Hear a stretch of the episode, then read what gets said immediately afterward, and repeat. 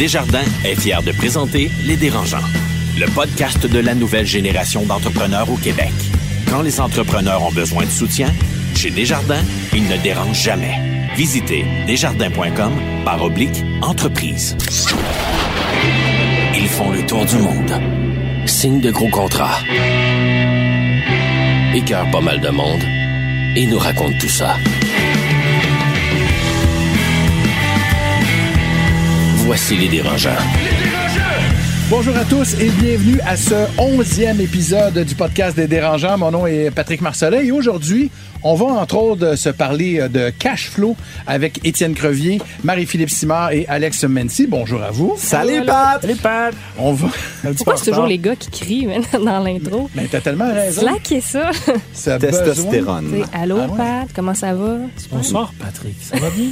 On va donc euh, parler de cash flow, je le disais tout à l'heure. On va recevoir également euh, la cofondatrice de Miss Fresh, Marie-Ève Prévost, avec nous tout à l'heure en entrevue. Mais pour l'instant, comme le veut la tradition, on va débuter avec nos coups de cœur et nos coups de gueule. Je débute avec toi, ma belle Marie-Philippe. Coup de gueule, euh, bien plate, situation qui est arrivée euh, cette semaine. On parlait des concours un moment donné, je pense, euh, épisode sur le financement. Là. Participé à un concours euh, dans les dernières semaines organisé par le MDEIE, ministère de l'économie. économique.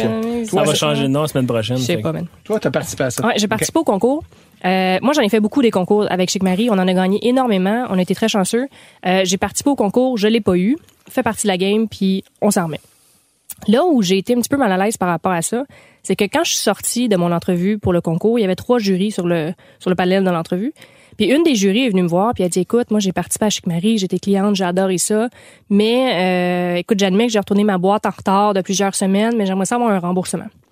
Fait que là, moi, je sors de l'entrevue pour le concours, puis elle, elle me demande ça. Tu sais, je trouve ça un, un petit peu bizarre. Je me dis, OK, ben, je vais en parler avec mon service à la clientèle, etc. Le soir où il annonce les gagnants du concours, elle revient me voir, cette jury-là en question, puis elle me dit, ouais, tu sais, mon remboursement, t'as-tu regardé? Je suis comme, Ah, tu sais, c'est pas moi qui gère le service à la clientèle, fait que je l'ai transféré à quelqu'un, puis tu pourras regarder. En tout cas, on est, on est dans la soirée, une très belle soirée. Je gagne pas le prix, je félicite les gagnants, je retourne chez moi, puis par curiosité, je m'en vais voir, tu sais, dans mon système de service à la clientèle, qu'est-ce qui s'est passé dans ce truc-là. Puis quatre jours avant les entrevues pour le concours, elle était fâchée parce qu'elle n'avait pas son remboursement, qu'elle qu'elle avait pas droit, parce que malheureusement, elle avait retourné ses vêtements en retard. Puis elle a dit, je vais tout faire pour ruiner la réputation de Chic Marie. Et elle était jury, Elle donc, était dans un jury sur le panel, effectivement. Méchant conflit d'intérêt. Mais c'est ça. Tu sais, moi, je me suis demandé, est-ce que c'est moi parce que je suis avocate, j'ai un background là-dedans? Moi, je trouve ça bizarre. Moi, je veux juste te dire, j'ai un bac en histoire, puis je trouve ça bizarre. Mais c'est ça. Honnêtement. Je me suis demandé, écoute, on a communiqué avec eux, ceux qui organisent le concours, ils disent ben non, c'est correct, il y avait pas de problème. Puis moi je comprends pas. Puis tu sais, euh, j'ai eu la réflexion en m'en venant en auto, puis je me suis dit, c'est des affaires de même, des niaiseries comme ça, qui font en sorte qu'à un moment donné, on devient cynique, puis on est tanné, puis on se dit, Chris, à quoi ça sert? Il y a du monde qui ont perdu une médaille d'or pour moins que ça. Fait Ouais, que- mais non, mais c'est ça, mais c'est c'est des, c'est des petites niaiseries comme ça que tu te dis, Christy, c'est pas compliqué. Si t'as un conflit d'intérêt, tu te retires. Bien tout sûr. simplement. C'est pas, tu sais, ta vie est pas en jeu, là, d'être obligé de juger ce concours-là. Fait que j'ai trouvé ça bien plate. Puis les entrepreneurs ont fait beaucoup affaire, des fois, avec les gouvernements, des trucs comme ça. Puis il y a beaucoup de choses qui arrivent comme ça. Puis à un moment donné, Mais, mais, mais en même temps, effectivement, c'est un dossier qui mériterait d'être suivi de toute manière. Ben, tu sais, nous, on a appelé, je pense qu'on a dit ce qu'on avait à dire, puis Ouais. après ça, c'était à eux de le faire, mais après, tu sais, c'est c'est ça. Les c'est gens juste- manquent d'éthique en général. C'est ça, c'est- c'est- j'ai juste trouvé ça plate. Tu sais, au final, je m'en fous du concours, mais cette situation-là, je l'ai trouvé, j'ai trouvé bien plate. C'était donc le coup de gueule de Marie-Philippe Simard. Est-ce qu'il y en a un qui a un coup de cœur, question de changer l'atmosphère? Ben moi j'ai un coup de cœur parce Ah, que j'ai commencé une, dans les derniers épisodes à parler d'événements à Montréal qui me tenaient à cœur et que je voulais donner une tribune. Et le prochain événement que je veux parler se déroule le 27 mai prochain. C'est Montréal Connect, la semaine numérique de Montréal, où est-ce que j'ai été invité à être panéliste pour euh, ultimement le futur de la santé et de la médecine de Non, mais précision. Étienne, tu parles pas des événements qui sont le fun à Montréal. Tu parles des événements où toi, t'es là C'est comme pot de parole. C'est juste un hasard. Le, le thème, finalement, c'est pas le cash flow. Aujourd'hui, ce sont les conflits d'intérêts, visiblement. Ah, mais c'est c'est un super bon Mais- exemple. Ben écoute, on pourrait en parler continue. longtemps, mais c'est un événement qui est ouvert à tous. Et où est-ce que je m'en vais avec ça? C'est un coup de cœur pour dire depuis les dérangeants, je remarque un certain changement dans ma vie où est-ce que des tribunes sont de plus en plus offertes. On m'invite à avoir mon opinion. Et je trouve que c'est un des beaux avantages de l'entrepreneuriat. Tout le monde, on a ce- ce- cette tribune-là pour éduquer. Et de- donc, c'est sortir de notre cocon de simplement notre entreprise, mais aussi de parler le futur de la santé, parler le futur de l'alimentation, le futur du web avec Alex, le futur de... Fantastique. Merci, Étienne. Alex, est-ce qu'on y va avec un coup de cœur ou avec un coup de gueule? Un petit coup de gueule. Écoute, euh, le budget fédéral est sorti euh, il y a quelques jours. Et franchement, c'est un petit peu décevant au niveau des entrepreneurs. On s'attendait... Euh, tu voulais une subvention, tu l'as pas eu. non, mais on s'attendait à plus de mesures ou plus d'aide concrète pour les entreprises, puis on n'a pas vu ça. Il y a juste des petites mesures ici et là. Toutes les entreprises qui font des affaires aux États-Unis, on sait que depuis un an, le Trump nous fait mal, euh, donc on s'attendait un petit peu plus de support, puis on n'a pas eu ça. C'est une année électorale, c'est plate. Euh, c'est un budget clairement électoraliste, comme mm-hmm. Pourtant, il avait bien dit que ça allait pas être le cas. Oui, puis on, voit encore aussi ce qui est inquiétant, un gros déficit, chose que euh, on se rappelle dans la campagne électorale de Trudeau, il avait parlé d'un déficit, mais qui rétablirait avant la fin de son premier mandat. On y est loin. On est à la fin et on est très loin du déficit. Il fait juste augmenter. Déception à ce niveau-là. Messieurs dames, êtes-vous prêts à accueillir ici une fille qui a quand même fait sa marque dans un domaine qui est extrêmement concurrentiel, Marie-Ève Prévost de Miss Fresh? On l'accueille dans quelques instants. Oui le podcast de la nouvelle génération d'entrepreneurs au Québec. Les dérangeants. L'entrevue de la semaine vous est présentée par le programme HOP du groupe Millésime. Votre équipe grandit. Profitez d'un accompagnement sur mesure dans vos défis de recrutement. Visitez millésimehop.com. Notre invité d'aujourd'hui s'est donné comme objectif de changer les habitudes des consommateurs en rendant la cuisine maison facile et accessible à tous. Et c'est pour ça qu'elle a cofondé, oui, Miss Fresh. Bienvenue dans Les Dérangeants, Marie-Ève Prévost. Merci, merci, ça fait plaisir. Qu'est-ce que c'est exactement que Miss Fresh? Miss Fresh, c'est d'abord un service de repas prêt à cuisiner qui est livré partout au Canada. Donc, on a commencé le concept avec ce qu'on appelle les meal kits, là, euh, donc euh, les repas prêts à cuisiner. Mais on offre maintenant plusieurs euh, solutions de repas, soit des collations, des breuvages, plein de solutions faciles pour répondre aux besoins de déjeuner, dîner, souper. Donc c'est ça. Un secteur où la concurrence est forte en tabarouette. Là. Il y a Good Food, euh, Cookit, juste à Montréal. Vous autres, vous êtes là. Mais qui qui est arrivé en premier? Moi, je peux vous dire que c'était pas nous. Après ça, je vais laisser les autres compétiteurs se débattre sur ce qui les premiers parce qu'on pourrait argumenter que HelloFresh, qui était dans des marchés à l'international avant de faire son entrée au Canada, étaient les premiers, mais ils n'étaient pas les premiers au Canada. Alors, si euh, Miss Fresh n'est pas la première euh, entreprise comme ça à faire ça, comment est-ce qu'on fait lorsqu'on fonde une entreprise comme celle-là pour se distinguer? C'est extrêmement difficile, c'est un défi parce que on parle d'un nouveau produit qui est dans un nouveau marché. Euh, donc, on doit d'abord faire de l'éducation du service. C'est pas comme si on ouvre un gym au coin de la rue puis qu'on dit aux gens, ben on a ouvert un gym puis tout le monde connaissait quoi. Un repas prêt à cuisiner. Nous, ce qu'on fait, c'est qu'on livre des recettes avec tous les ingrédients qui sont préportionnés pour que le client puisse euh, faire lui-même des repas de qualité de restaurant à la maison. Donc ça, c'est le, concept du meal kit. C'est lui qui les fait, donc ça arrive pas déjà tout fait. Exact. Okay. IKEA Effect, j'ai créé mon repas, je le bâti moi-même, puis j'ai la fierté de, de l'avoir accompli. Mais là, j'ai acheté du IKEA justement récemment chez nous ultimement la quantité de boîtes de carton que j'ai mis au chemin et je me sentais extrêmement mal pour l'environnement. Comment vous faites pour justement ne pas augmenter l'empreinte de carbone avec justement des, préportions finalement? Je suis super contente qu'on en parle. C'est un défi, je pense, qui, parmi toutes les industries confondues. Quand on parle de e-commerce, ben nécessairement, les boîtes sont livrées à domicile dans un emballage. Euh, et il faut pas se leurrer, quand on va à l'épicerie ou n'importe où ailleurs, les aliments qui sont là ont été préalablement emballés. Euh, moi, ce que je dis toujours aux gens, c'est, je pense qu'on veut tous faire ce qu'il y a de plus éco-responsable, puis chacun fait ses choix selon euh, ce avec quoi il est confortable. Nous, à la base, puisque les ingrédients sont préportionnés et que nous, on commande uniquement les ingrédients que nos clients ont commandés, ben on a le luxe d'éliminer le gaspillage alimentaire à la source. Puis, le client, ce qu'il reçoit, généralement, gaspille moins à la maison à cause de ça.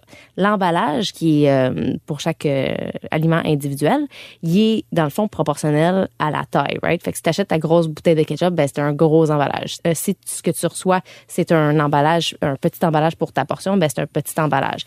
Tu gaspilles moins ta bouteille de ketchup que tu as acheté que est expirée après un certain temps. Oui, mais la bouteille de ketchup, c'est du plastique ultimement qui est recyclable. Nous aussi, c'est recyclable. J'ai vos produits, puis ultimement des, des enveloppes, des, des sacs de plastique, c'est pas recyclable. Les emballages qu'on achète, c'est des emballages qui sont recyclables. Tous les contenants également. Euh, la boîte, euh, l'isolant, tout ça, c'est tout fait à partir de matériaux qui sont recyclés et qui est recyclable.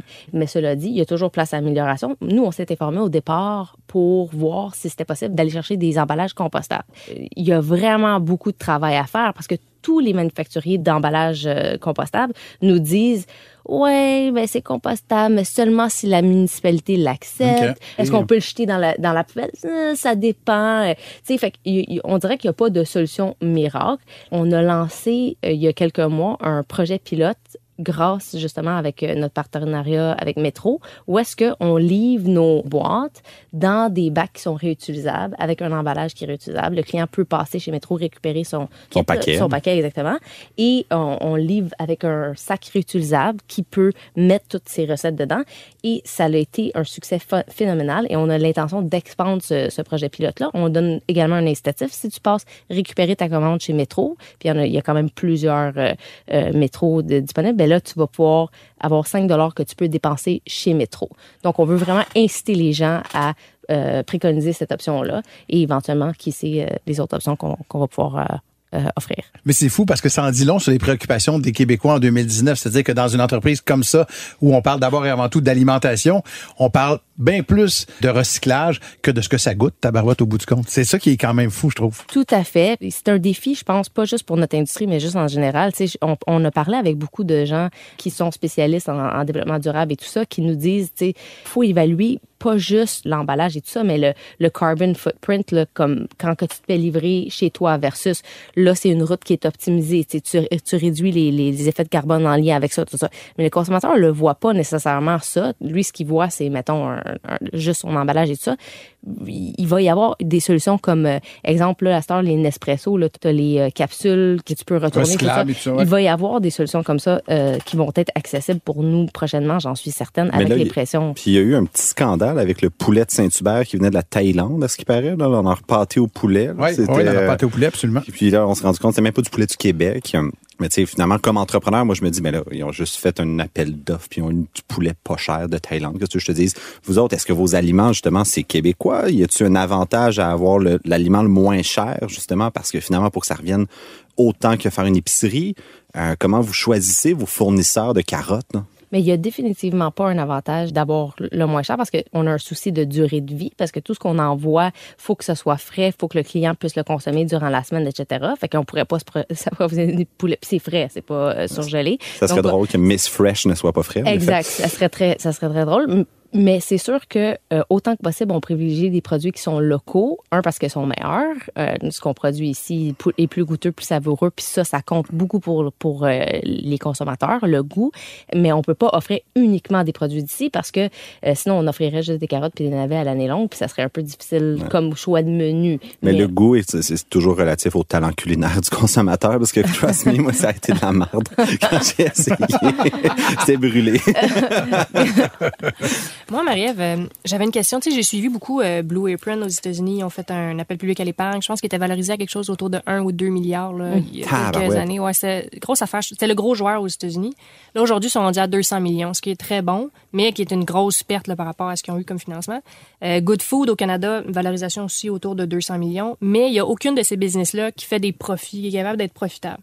Est-ce que c'est parce que le modèle d'affaires est pas fait pour ça ou c'est parce que l'économie d'échelle, Mané, ça, ça marche pas? Est-ce qu'il faut s'inquiéter par rapport à ces business-là ou? Ben c'est sûr que ça prend un, certain volume pour générer des économies d'échelle. Puis euh, les business comme les nôtres sont beaucoup comparés comme des business de tech. Puis la façon qu'ils opèrent, c'est vraiment de rapidement aller chercher des parts de marché. C'était Et- ça votre- Est-ce que c'était ça votre stratégie à vous? ou? Nous, non, clairement. Puis c'est une des raisons pour laquelle on, on a décidé de s'associer avec Métro dans le contexte d'aller chercher un partenaire stratégique pour justement, c'est pas la game qu'on joue là, d'aller euh, chercher des parts de marché à tout prix euh, sans se soucier de la profitabilité là.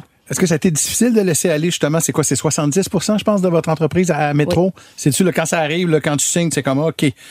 T'as-tu l'impression de laisser un peu partir de, de Ben, ton bébé? absolument, absolument, ça vient avec un chèque. fait que- Non, ça.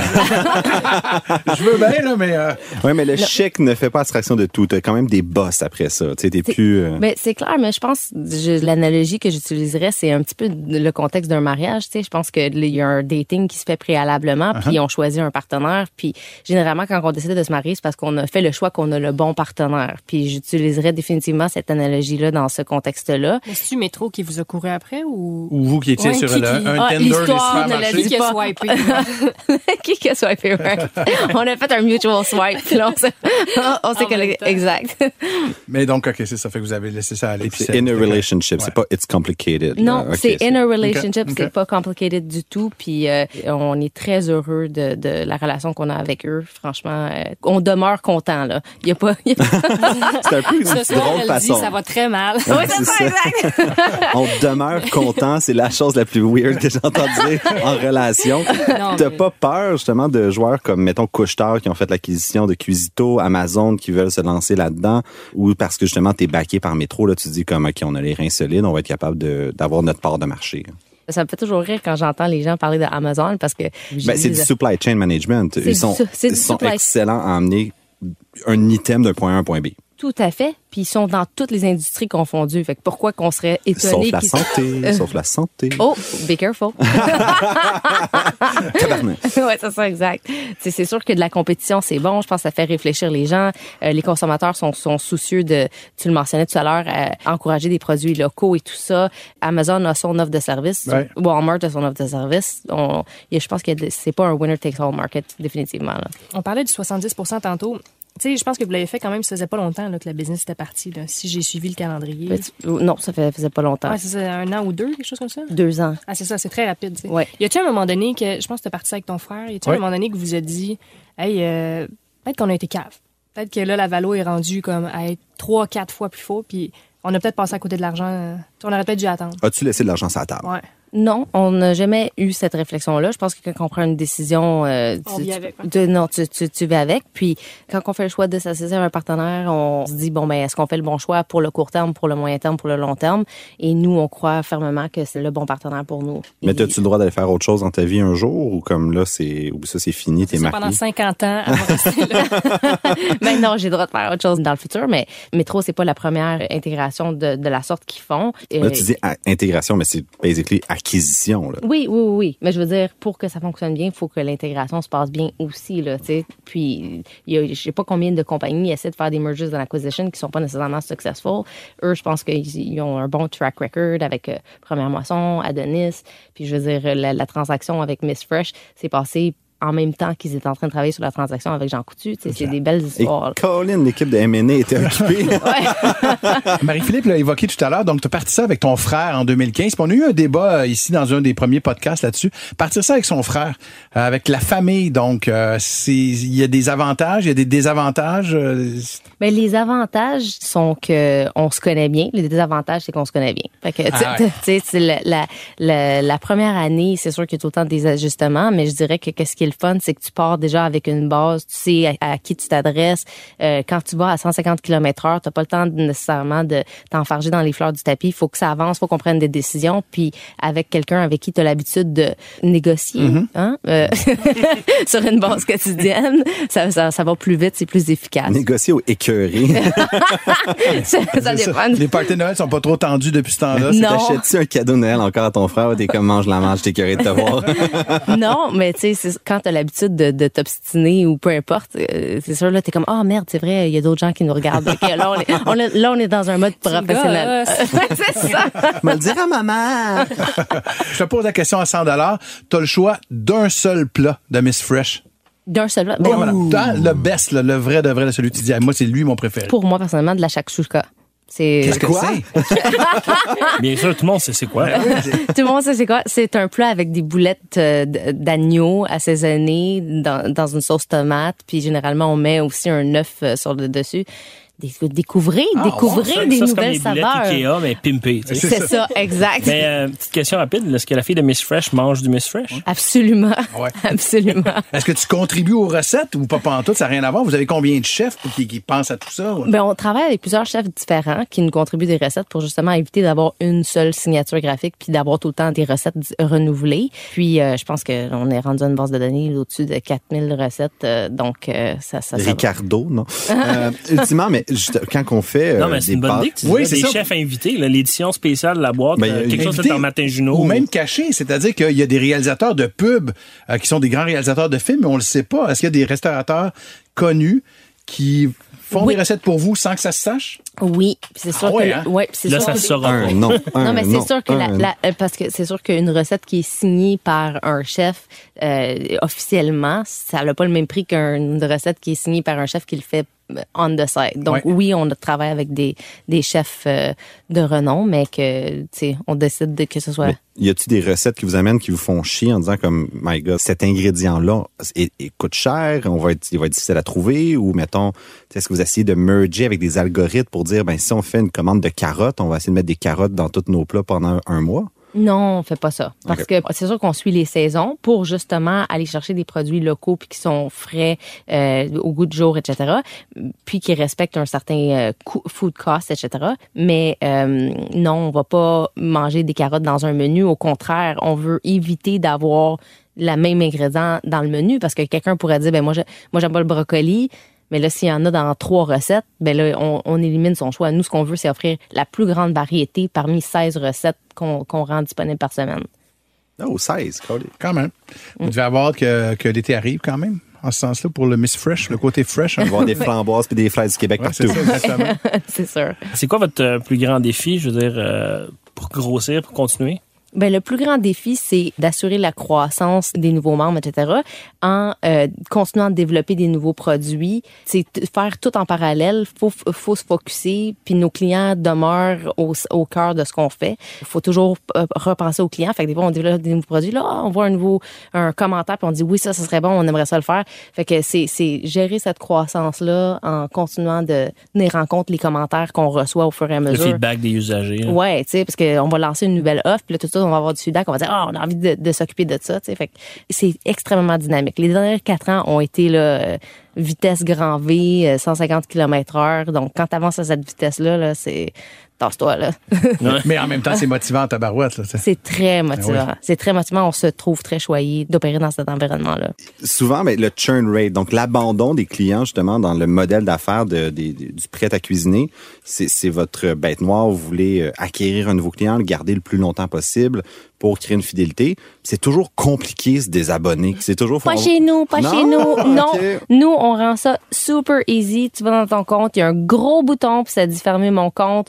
Euh, tu peux sauter les semaines que tu veux pas, mais pour nous, c'était primordial. Là, t'as quatre semaines de frais, de coûts, de boîtes à payer. Zéro, zéro. Il y a pas de, il y a pas de frais. T'es pas obligé de commander. Il y a, il y a aucun frais de terminaison, rien du tout. C'est, puis, puis pour nous, c'était bien important. Marie-Ève euh, Prévost, merci énormément d'être euh, d'être venue ici avec nous autres dans les dérangeants. C'est super fin. Merci bien. Puis eh ben bon, bonne chance puis bon courage pour la suite. Ça Merci. fait plaisir. Merci, Merci à vous beaucoup. autres. Merci. Dans quelques instants, on a notre fameux débat où on va jaser aujourd'hui de cash flow. Euh, toi, cash flow, tu connais ça, moi, Étienne? Écoute, ça a été ma bête noire très, très tôt dans Biogénique. Euh, euh, il va falloir... euh, Gardez-en tout à l'heure. On s'en vient dans quelques instants. Le podcast de la nouvelle génération d'entrepreneurs au Québec. Les dérangeants. Vente à salade, une présentation de Desjardins Entreprises.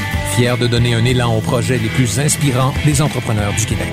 C'est maintenant le moment de vous présenter la huitième start-up finaliste parmi les dix sélectionnés par notre panel d'experts chez Desjardins Entreprises euh, jusqu'au 4 juin prochain. Je vous rappelle que vous pouvez aller voter en ligne pour le projet de votre choix qui va mériter une formation bootcamp à l'école d'entrepreneurship de Beauce. Et il y a aussi euh, les dérangeants. Donc, euh, vous trouverez ici, entre autres, autour de moi, qui allez choisir un gagnant. Alors, notre projet du jour, Alex? Aujourd'hui, on vous présente une start-up qui s'appelle Activé. On écoute Johan Ménard, kinésiologue en chef et propriétaire. Souffrez-vous de stress, d'anxiété, d'insomnie, de fatigue ou de surplus de poids? En fait, tout dépend de votre microbiome. Bonjour, je me nomme Johan Ménard, kinésiologue, et oui, la science a prouvé que 90% des problèmes de santé sont associés directement à votre flore intestinale et à votre microbiome. La bonne nouvelle, c'est qu'avec les bons exercices et la bonne alimentation, vous remarquerez des résultats dès les 14 premiers jours, autant sur votre niveau d'énergie, votre tour de taille et votre poids. Pour savoir comment y arriver, acti-v.ca. C'était donc euh, Johan Ménard qui nous présentait euh, sa start-up qui s'appelle Activer. Euh, vos commentaires? Moi, je vais commencer. Tu sais, on parlait tantôt de conflit d'intérêts. Moi, je connais euh, Monsieur Ménard, donc je vais pas donner de commentaires. Puis pour ceux qui se demandent comment ça fonctionne le conflit d'intérêts, c'est ça faut vous fassiez. Allô, l'enthousiasme! Ouais, écoute, le, moi, je pense que le pitch, euh, il y avait la bonne énergie. Par contre, Il y en avait beaucoup, effectivement. euh, je mettrais peut-être un peu plus d'emphase sur expliquer c'est quoi le, pro- le produit. Je pense qu'à l'écouter, on voit que c'était probablement un programme d'exercice et de nutrition, mais c'est pas assez clair. Euh, moi, je mettrais un petit peu plus d'emphase là-dessus, mais sinon, euh, l'énergie était là. là c'est- OK. Mais on fait tous ça, ultimement, quand on a commencé nos entreprises. puis C'est un exemple assez clair. Euh, on, on- ça donne la curiosité, son pitch. On veut aller sur le site web. Mais la prochaine fois, c'est peut-être de plus d'aller dire c'est quoi le problème, c'est quoi la solution, à qui ça s'adresse, combien ça coûte? C'est ça, t'sais, 60 secondes, habituellement, elevator pitch, c'est ça que tu fais. Euh, mais là, ici, on a vraiment le c'est quoi le problème? Et ensuite de ça, aller sur notre site web. Le danger aussi, souvent, puis moi, je, je parle plus là, en termes de communication, c'est parfois, des fois, de trop vouloir en dire pour le temps qu'on a aussi. tu sais. Exact. Ça fait en sorte aussi que ton pitch est vraiment, ton débit est rapide, rapide. là. Des fois, il faut peut-être Ben, être prudent ça. avec tout ça. Si je te lance 5 balles de tennis, combien tu vas réussir à en attraper? Alors que si je t'en Dans lance mon une- cas, 5, là. Mais, euh, euh, je vous rappelle que vous pouvez aller. euh, non, non, c'est pas vrai, deux. Euh, pour euh, pour, euh, aller découvrir donc nos euh, 10 finalistes et voter évidemment pour le projet de votre choix. Vous allez euh, sur euh, lesdérangeants.com barre oblique vente ta salade. Vente à salade, une présentation de Desjardins Entreprises. Pour encourager le projet finaliste de ton choix, vote avant le 4 juin 2019 sur lesdérangeants.com baroblique vente à salade. Les dérangeants. Le débat de la semaine, une présentation de Garling WLG. Le succès, ça se prépare et ça se protège. Développer les meilleurs réflexes en matière de droit et propriété intellectuelle. Visitez garlingwlg.com. C'est maintenant l'heure de notre débat. Je vous rappelle qu'on a avec nous Étienne Crevier, Marie-Philippe Simard et Alex Mancy. Et vous avez choisi de vouloir parler de, de cash flow aujourd'hui. Puis moi, le néophyte en moi, dans un premier temps, vous demande pourquoi, au juste, qu'est-ce qu'il y a à dire exactement sur le cash flow avec euh, les entrepreneurs dans les entreprises? Je vous écoute. Caching! ouais, ben, l'idée, c'est quoi C'est exactement? tout. C'est Le de cash flow, cash. là, ouais. Non, c'est pas nécessairement de faire du cash. Le cash flow, dans le fond, c'est tes rentrées puis tes sorties d'argent. Ouais. Ça, c'est quelque chose qu'on pense pas quand on est entrepreneur. On est comment? Il va y avoir de l'entrée d'argent. C'est le flux de trésorerie. C'est ça, flux trésorerie. Mais Merci, dictionnaire de la langue française. très rapidement, il faut que tu te rendes compte qu'il faut que tu le regardes, ton cash flow, parce que. Sinon- Aveuglement volontaire, c'est une étape Ben, dans l'entrepreneuriat. Je ne regarde c'est pas, il de n'existe pas. tu sais, quand tu ne sais pas que tu n'as pas d'argent, tout va bien. Oui. Tu sais, à un moment donné, tu vas te le faire dire par quelqu'un. La Écoute, banque. Ta facture, faudrait que tu la payes ou le chèque n'a pas passé. Mais si personne te le dit, tout va bien, man. Mais c'est un peu, dans le fond, c'est- comme ça pour les entrepreneurs. C'est un peu comme ça dans la, dans la vie en général aussi. Tu as un paquet de monde qui a le cash flow. Eux autres, euh, il y a bien plus de dépenses que de Mais rentrées. je suis d'accord avec toi, Patrick, parce que ultimement, je voudrais boire une bouteille de Veuve Clicquot tous les soirs, mais si j'ai pas l'argent pour me la payer, j'ai pas l'argent. Tu sais, c'est fait que je vais aller m'acheter. Étienne, Étienne, arrête de faire le modeste. J'allais m'acheter de la bière. Euh, mais c'est le même principe pour une entreprise. Si tu regardes pas tes entrées Ouais. et tes sorties dans le mois, tu peux faire de l'argent au bout d'un, de, de 30 jours, mais tu as une paye qui passe le 15 puis tu as une paye qui passe le 30. Fait que si l'argent est pas dans le compte le 15, même si tu as le contrat qui arrive le 22, t'es dans marde. Ouais, c'est ça. Les gens ont l'impression que, OK, tu vas regarder tes revenus, dépenses. OK, j'ai fait 20 000 ce mois-ci, puis dans mes dépenses, j'en avais pour 15 000. Tout va bien, là. Je suis 5 000 au-dessus. Ouais. Mais la vérité, c'est que ça se peut que le 20 000 que tu as fait, il est pas rentré encore. Tu as le contrat, la facture est partie, mais il est pas rentré. Fait que t'es pas au-dessus de 5 000. Dans le fond, tu es en dessous de 15 000. tu sais. C'est souvent le premier indicateur de la santé d'une entreprise. Si tu tout le temps cash flow négatif, ben, il y a un problème. C'est sûr qu'il y a des outils. Tu peux aller chercher une marge de crédit qui va compenser quand tu as ces flux-là. Mm-hmm. Puis en théorie, la marge de crédit à la fin du mois est supposée se rééquilibrer tout le temps. On s'entend? tout le monde ici, leur marge de crédit sont sont à zéro bien. à la fin du mois. ouais, ouais. mais bon, euh, mais c'est sûr que le cash flow, c'est souvent ce qui fait qu'une entreprise va mourir. Si tu plus d'argent, ben tu peux plus payer tes fournisseurs, tu peux plus vendre de services, puis là, ben c'est la fin. Ben, en ce sens-là, justement, combien de temps, mettons, là, je sais que je je vais généraliser, là, mais combien de temps tu peux toffer, excusez-moi l'anglicisme, là, quand tes dépenses sont plus importantes que tes revenus? Ça dépend. C'est ça. Pierre-Yves McSween n'aimerait pas cette euh, définition. Évidemment pas. Mais on devrait l'inviter. à un moment donné, à un moment donné, euh, mais Pour ajouter un peu de sérieux à cette émission. si tu es financé, ça c'est un modèle d'affaires bien en soi, où est-ce que des entreprises, euh, puis il y en a des bien connus à Montréal, tu sais, par exemple BossBud avait ce modèle d'affaires-là, où est-ce qu'ils ont levé du financement des millions et des millions pour ultimement assumer un flux de trésorerie négatif pendant des années. Parce qu'ils se disent, on va manger le marché de l'achat de tickets d'autobus et le jour où est-ce qu'on va venir être plus euh, lean, plus mince, euh, là, on va faire de l'argent. Amazon a été cash flow négatif, euh, mais aussi, tu sais, probablement sa fesse, euh, quasiment pendant 15 ans. Et donc, c'est des stratégies d'entreprise pour venir acquérir le marché. Par contre, c'est pas, euh, ça met pas des entreprises très viables longtemps.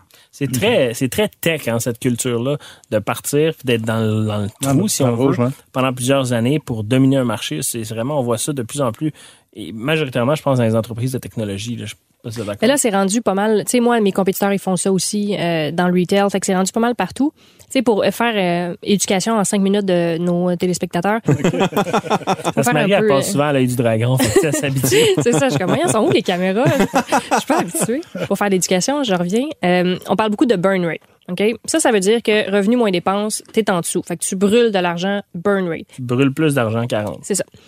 Euh, souvent, quand on va voir les entreprises en grande croissance, ce qu'ils vont faire, c'est qu'ils vont brûler de l'argent. Fait qu'ils vont aller chercher du financement, mettons un million en financement, puis ils vont se dire, OK, ce, mettons que je brûle, je sais pas, 100 000 par mois, ce un million-là va me durer 10 mois.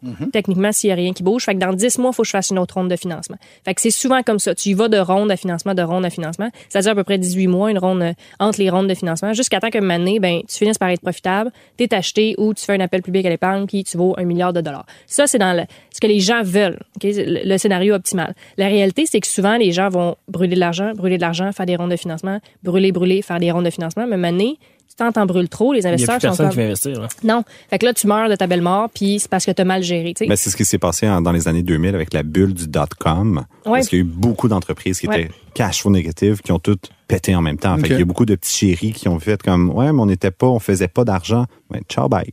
Moi, je veux revenir au concret de votre vie d'entrepreneur. Tout à l'heure, je pense que c'est toi, Marie-Philippe, qui a, qui a évoqué le fait que parfois, tu sais qu'il y a 20 000 qu'il faut qu'ils rentrent dans, dans ce mois-ci, mais il n'est pas rentré encore. Puis tu en as besoin pour payer tes employés, puis tout ça. Là, qu'est-ce que vous faites, vous autres, comme entrepreneurs? Est-ce que ça vaut la peine, mettons, d'aller biler de manière plus agressive euh, vos, fournisseurs? il faut, il faut. C'est la première erreur que les quitte à t'y mettre à dos. écoute, c'est la première erreur que les entrepreneurs font, je pense, c'est que tu- au démarrage, on est gêné de facturer. Fait On là, est a- gêné de collecter on aussi. est gêné, on est gêné d'appeler le client et de dire, hey, mon chèque, il est où? Uh-huh. Puis souvent, dans la majorité du temps, les entreprises qui te payent mal peuvent t'acheter puis te revendre à crédit bien Ouais, des fois. Bien sûr. Un de mes fournisseurs qui vaut 100 milliards de dollars en bourse, eux, dans leur politique de paiement, c'est 365 jours. Quand tu fais affaire avec eux, là, eux disent, écoute, moi, je vais t'acheter pour X montant de ta solution, mais attends-toi à recevoir un chèque dans un an. Fait qu'eux se financent sur ton dos, finalement. Clairement, ils Bien attendent d'avoir tout vendu avant de te payer. Là. Ben oui, c'est sûr, mais c'est puis les, les, les machines de café Tassimo, j'ai entendu dire que c'était ça. Ouais. Euh, ils, ils ne payent, ils payent euh, année et demie, et donc euh, c'est vraiment le, le cash flow est la clé d'être capable de venir collecter au même moment, mais aussi toi en tant qu'entrepreneur, tu peux utiliser ces leviers là comme croissance. Ou est-ce que tu t'entends avec tes fournisseurs pour dire, ben, je peux-tu te payer en 60 jours au lieu de 30, s'il te plaît, je suis un petit peu dans merde. Euh, tu peux jouer avec tes comptes payables. Ouais, la, c'est- la communication est importante hein, là-dedans. Si tu, tu fais juste pas payer puis pas parler à personne, Uh-huh. tu passes pour un pas bon. Si tu expliques la situation, souvent, tu peux t'en sortir. Ouais, Alex, d'ailleurs, quand est-ce que tu me payes, plaît? Le mois Mais prochain, ça- je t'ai dit. Non, mais t'as un bon point parce que les gars font beaucoup de business à business, fait qu'ils ont des contrats qui s'en viennent. Moi, je reçois l'argent cash. Fait que les gens payent avec leur carte de crédit, je le reçois tout de suite.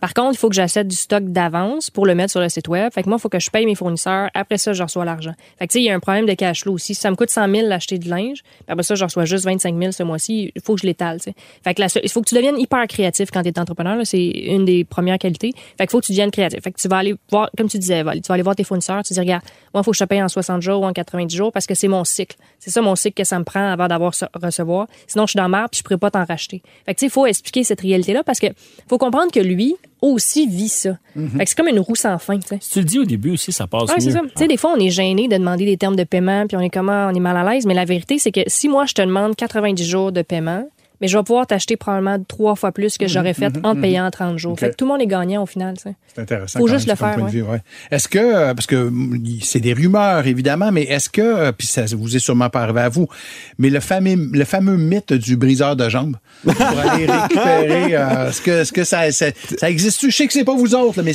en avez-vous déjà entendu parler? C'est-tu vrai? C'est pas Mais vrai? check la shape d'Alex, c'est le numéro un que j'appelle.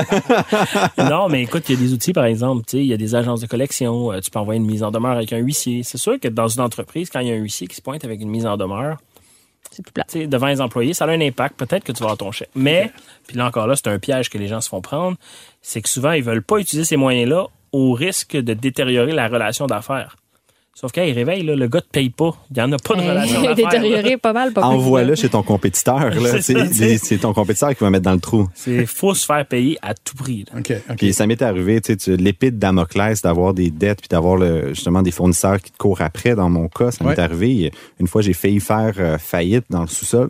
Puis euh, je pense que je devais trouver comme 27 000 en trois jours. Sinon, j'avais un de mes fournisseurs qui qui me faisait, euh, tu sais, qui, qui callait off. Là, Un avis de défaut. Un avis de défaut. Puis euh, Hey, ça, t'as dû avoir peur. ben, Mais c'est ça, j'ai cassé un peu le rêve à Étienne tantôt parce que lui, il était vraiment sûr qu'il allait faire faillite. Là. Mais la réalité, c'est que si un fournisseur, il colle un avis de défaut, il n'y a pas vraiment...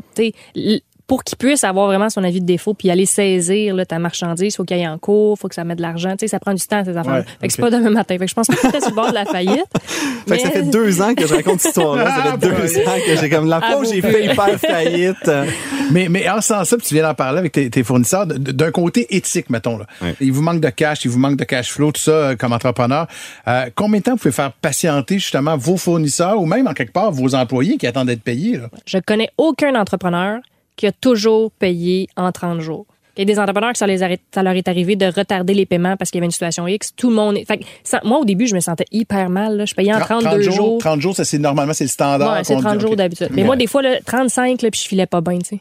Mais maintenant, ça, ça arrive à tout le monde. Il faut que tu vives avec parce que ça va t'arriver. Fait que le plus que tu... C'est plate, là. C'est c'est pas le fun pour personne. Mais comme je le disais tantôt, c'est une roue. Tu sais, ça se peut que ça, ça arrive.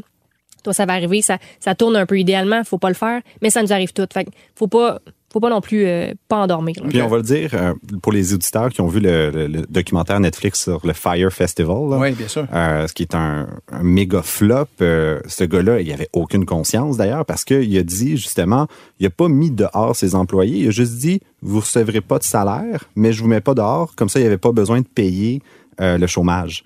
Une règle numéro un, tu payes toujours tes employés.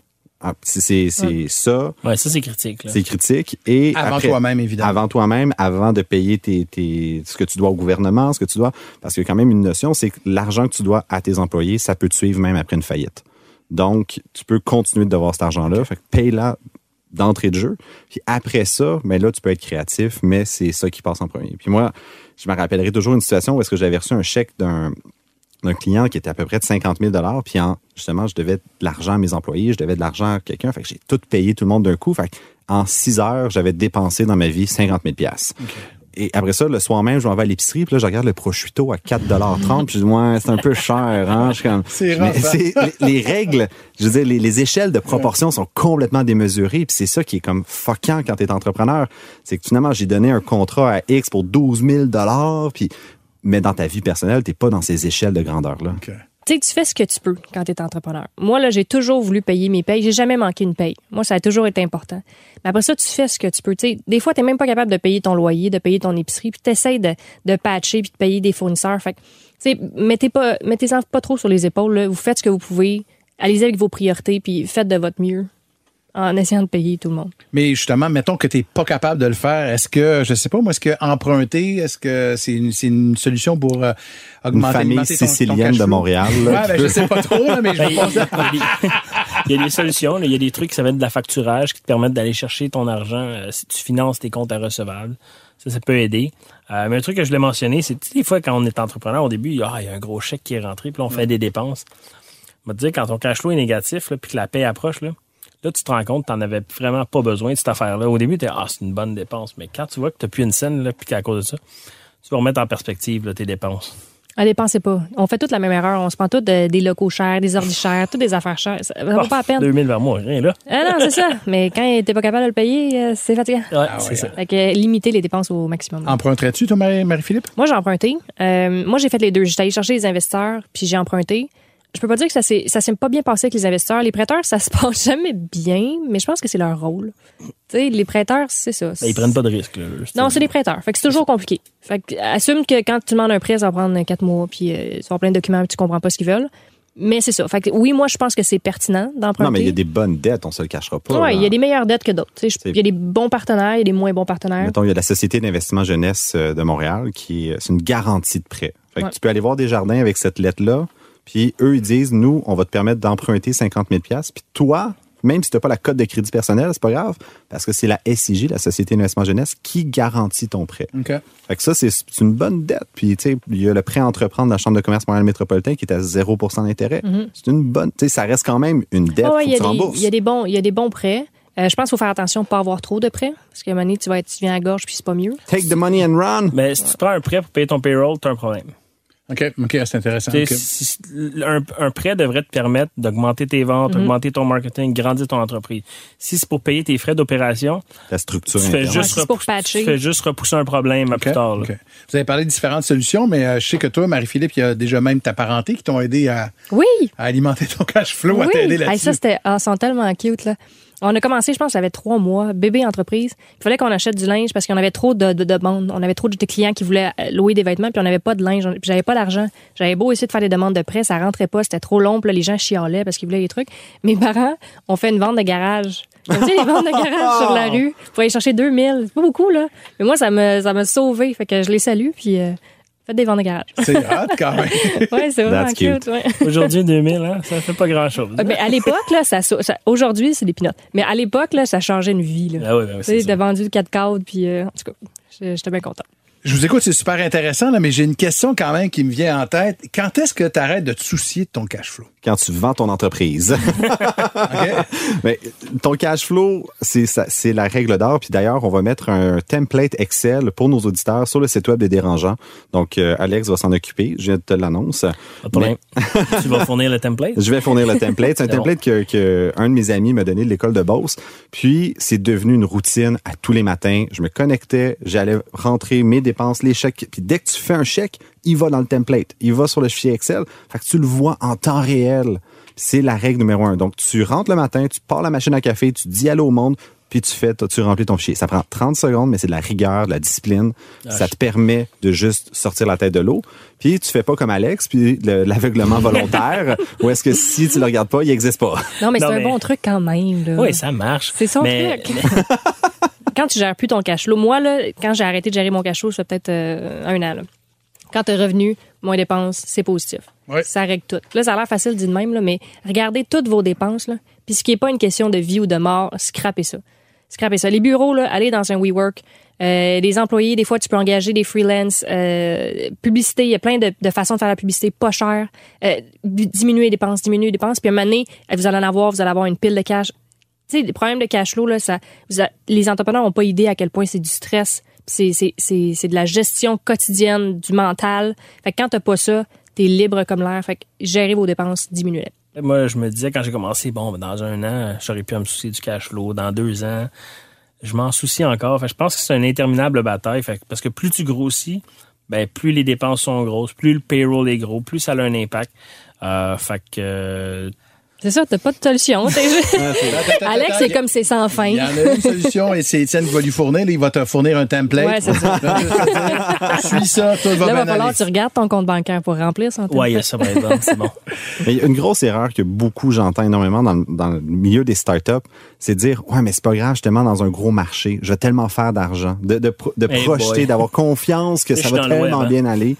Euh, puis tu sais, si, mettons, tu avais 10% du marché des brosses à dents en Chine, oui, c'est sûr, tout le monde serait millionnaire, milliardaire, mais si c'était si facile, tout le monde le ferait aussi. Ouais. Fait que ne pas prendre cette avenue-là de dire ça va aller mieux. Moi, j'avais raconté dans un épisode, j'avais promis à mes employés que si on allait être encore ouvert dans un an, je les emmenais tous en République dominicaine. Mais c'est pas devenu plus facile, c'est devenu plus compliqué. Donc, ne jamais projeter que ça va être plus facile demain. Alex Mency, Marie-Philippe Simard euh, et Étienne Crevy, merci beaucoup pour la belle discussion. Ben, Merci, Pat. gentil. Un gros merci également à Marie-Ève euh, Prévost d'être venue nous parler. Marie-Ève de chez Miss Fresh. Merci à vous également de nous avoir suivis pour ce onzième podcast. Dans deux semaines, manquez pas le nouveau podcast des dérangeants. Bye tout le monde. Bye bye. Le podcast de la nouvelle génération d'entrepreneurs au Québec. Les dérangeants. Les dérangeants!